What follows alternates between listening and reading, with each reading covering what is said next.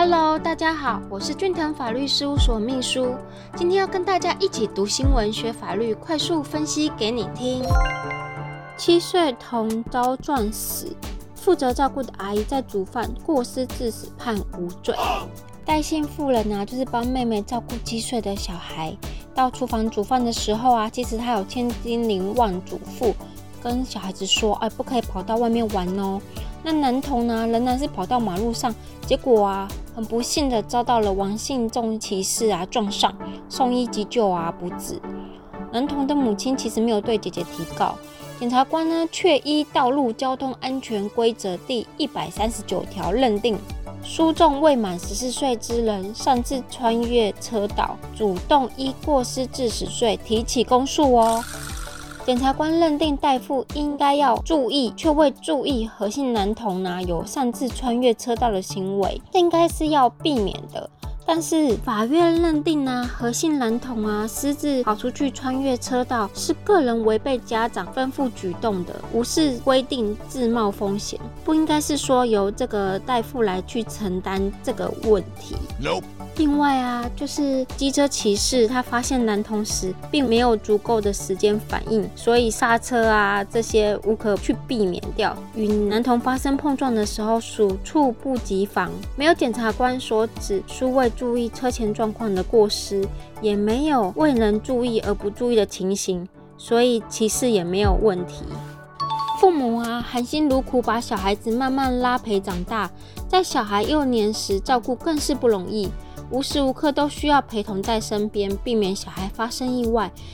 以下说明新闻情形：一、涉及的刑事法条，刑法第两百七十六条，因过失致人于死者，处五年以下有期徒刑、拘役或五十万元以下罚金哦。二、什么情况需要对他人的行为负责呢？典型的情况像是游泳池的救生员看到客人溺水时。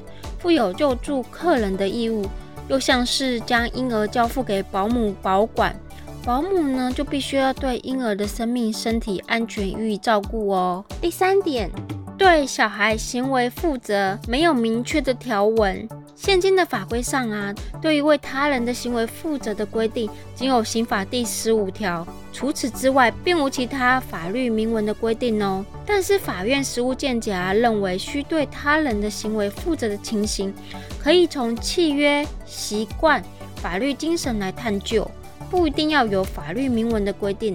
第四点，为何要有这个规定呢？这是因为立法者啊，希望民众可以互惠互助，基于信任啊或其他法律规定的情形，可以放心由他人处理事情。但为了避免这个受托人滥用他人的信任，所以基于公平的理念，规范了这些规定哦。第五点。新闻案例分析：新闻中啊，是姐姐受到了妹妹的请托，帮忙照顾七岁的孩童。姐姐啊，有特别叮嘱小孩说：“你不要乱跑啊，不要出去，不要在马路上这样子玩，要小心安全哦。”没有想到，小孩却跑到路上被汽车撞到了。小孩被撞死的情形啊，这个状况啊是有可能会成立过失致死罪的哦。不过幸好法院给了姐姐一次机会，才免了牢狱之灾。所以说，小孩在大人的照顾下，若发生意外，可能会有刑法过失伤害、过失致死等问题。若遇到类似的问题啊，建议可以寻求帮忙协助哦。非常感谢您的收听，以上出处为俊腾法律事务所江小俊律师版权所有。服务专线零三四六一零一七一，手机零九七八六二八二三一。